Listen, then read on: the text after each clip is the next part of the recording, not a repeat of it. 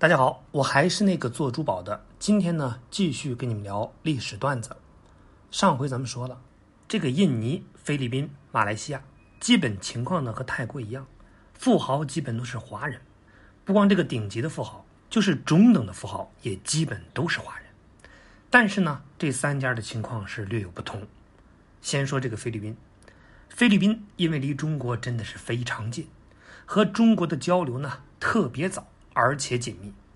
按照基因统计，这个菲律宾有五分之一的人口有着华人血统，也就是说，和泰国一样，接近一千万。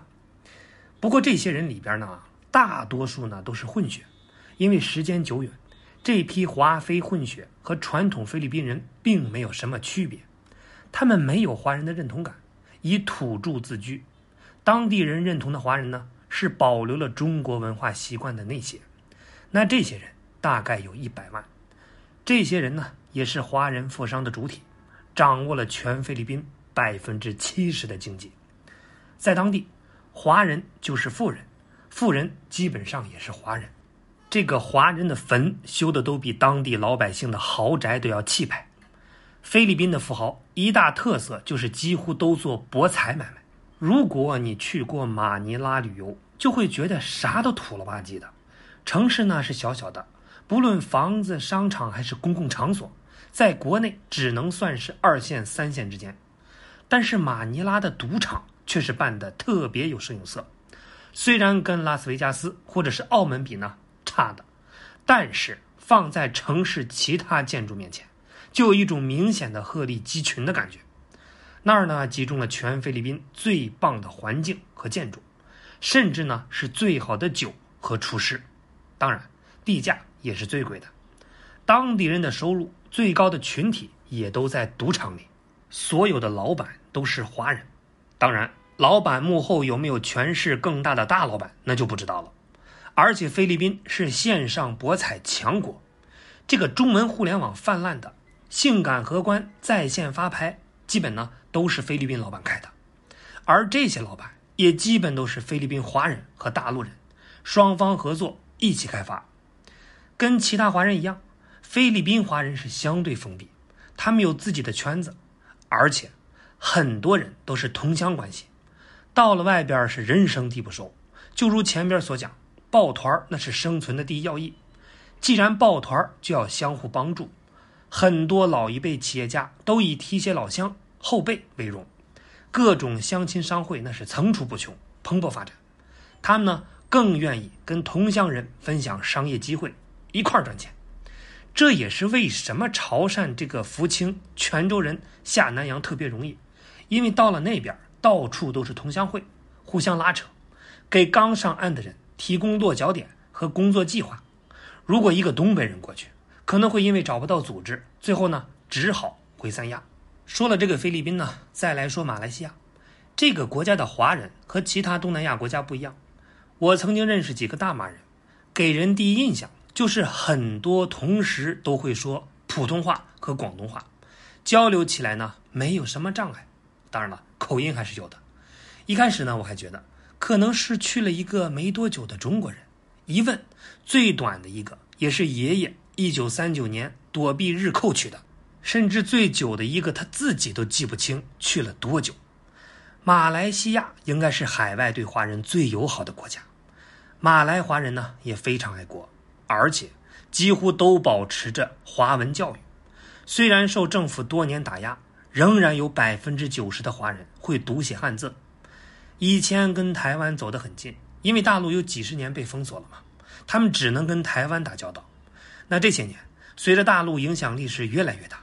对大陆认同的人数增加很快，那最有意思的就是那个槟城。我有一次出差去过，确实呢跟潮汕是非常像，大街上的路牌都有汉字，甚至那个电影《追龙》里，跛豪武士豪说他是潮汕人，字幕呢却是槟城，这俩地方实在是太像了。那这种情况下，马来西亚的华人富豪时不时的就要受气。这里要说马来西亚首富。郭鹤年，他呢是香格里拉酒店和金龙鱼的老板。这种人居然被本国的总理是巧取豪夺，最后逼得只好资产转移出国，而且钱没有进国库，反而被官员们是明目张胆的就给侵吞掉了。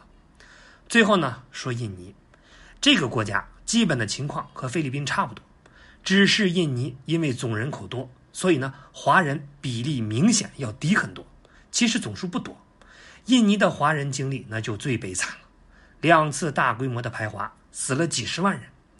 但是有个问题呢，以前我也不明白，既然排华，为什么富豪榜上还是华人很多呢？哎，后来查了查资料才明白，排的也不过是华人中的普通人，富豪呢好好的，因为有军队保着嘛。那说起印尼的华人富豪，有个名字那就不能不提，就是林少良。一九四五年，印尼独立战争的时候，林少良给当地武装运输物资，有个当地的游击队领导在他家里藏了一年多，结果呢，这个人正是印尼国父苏加诺的岳父，算半个外戚。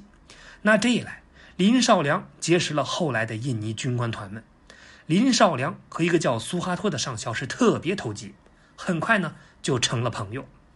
一九六五年。这个苏哈托发动政变，成为了印尼第二任总统。为了迅速掌握经济大权，苏哈托需要找一个值得信任的代理人。他不愿意本地财阀势力扩大，于是呢，马上找来自己曾经的走私小伙伴林少良来共商国家经营大计。他把国家的烟草、丁香、面粉、房地产、开设银行等等这些经营许可特权呢，都给到了林少良。拿到这种种特权，你就是想不发财都难呢。林少良是摇身一变，就变成了印尼首富。作为回报，据说林少良把掌握的资产三七分，七成呢属于苏哈托的家族。从这个一九六七年开始，苏哈托一共做了三十一年的总统，而林少良依托苏哈托也做了三十一年的丁香大王、面粉大王、地产大王和金融大王。最高峰的时候，成为了世界前十的大富豪，真正的是富可敌国，在印尼呢是手眼通天的大人物。所谓“眼看他起高楼，眼看他宴宾客，眼看他楼塌了”，三十一年的好梦，在一九九八年亚洲金融危机中破灭了。那年呢，苏哈托被印尼人给赶下了台，林少良是提前收到消息，全家跑去了新加坡。在印尼的产业全部被政府给充公了，那经过清算，人们才发现林少良不过是个小角色，苏哈托家族的资产足足是三百五十亿美金，是林少良的数倍呀！所谓的华人首富，不过是给苏哈托家族打杂的一个白手套而已。讽刺的是，林少良躲在国外是不敢回国，躲了十几年，最后呢，二零一二年死了。被印尼人骂了几十年，而他的靠山苏哈托全家都待在印尼，屁事儿没有。家人是照样做着各种垄断买卖。他的女婿就是九八年排华时候的得力推手，现在呢是稳稳的做着国防部长。全家人都憋着哪天能重新坐上总统宝座，而且公认印尼这么多年不但没有进步，腐败和权钱交易倒是比苏哈托的时候还严重。不过，这个林少良的例子倒是给印尼的华人富豪们提了一个醒儿：千万不能在一棵树上吊死，一定要给自己留条后路，免得被人包了饺子都不知道。所以呢，当地华人富豪把钱都往国外弄，主要呢是放在新加坡，当然，在美国、欧洲、中国也都配置资产，有的连人都不待在印尼，而是在新加坡操控生意。这就不能怪富豪不厚道了，实在是被当年这个排华呢吓怕了。海外华人巨富这个话题其实是非常非常大，而且任何概括性的描述呢都是错的。比如不少人就说他们反华，其实呢不能一概而论，分情况。如果是依附于东南亚权贵的哪种富豪，他们反不反主要是看主子嘛。不过华商大部分但都是不反华的，毕竟。商人还是要做买卖的，还有少数华商有着难以置信的家国情怀，比如当初抗战中出钱出人支持抗战的，还有呢，就是改革开放以后第一批顶着风险回国投资的，还有一种说法呢，就是说他们主要是靠官商勾结发财，基本上呢都勾结吧。不过现在呢，也有不少人上岸洗白不干，而且随着咱们经济发展，南洋的华人和大陆的联系呢是越来越紧密。比如福建人在新加坡和菲律宾，那都是占据富豪榜一大半的角色。而每一个福建人衣锦还乡以后，都要在厦门岛内买套房子，回老家呢搞个小洋楼，风风光光去祭祖，这些都是标准操作。如今。厦门的房价是仅次于北上深，超过了广州，奇怪吗？现在呢，我们国家跟东盟贸易量是逐年走高，甚至已经超过了美国，成为中国最大的贸易伙伴。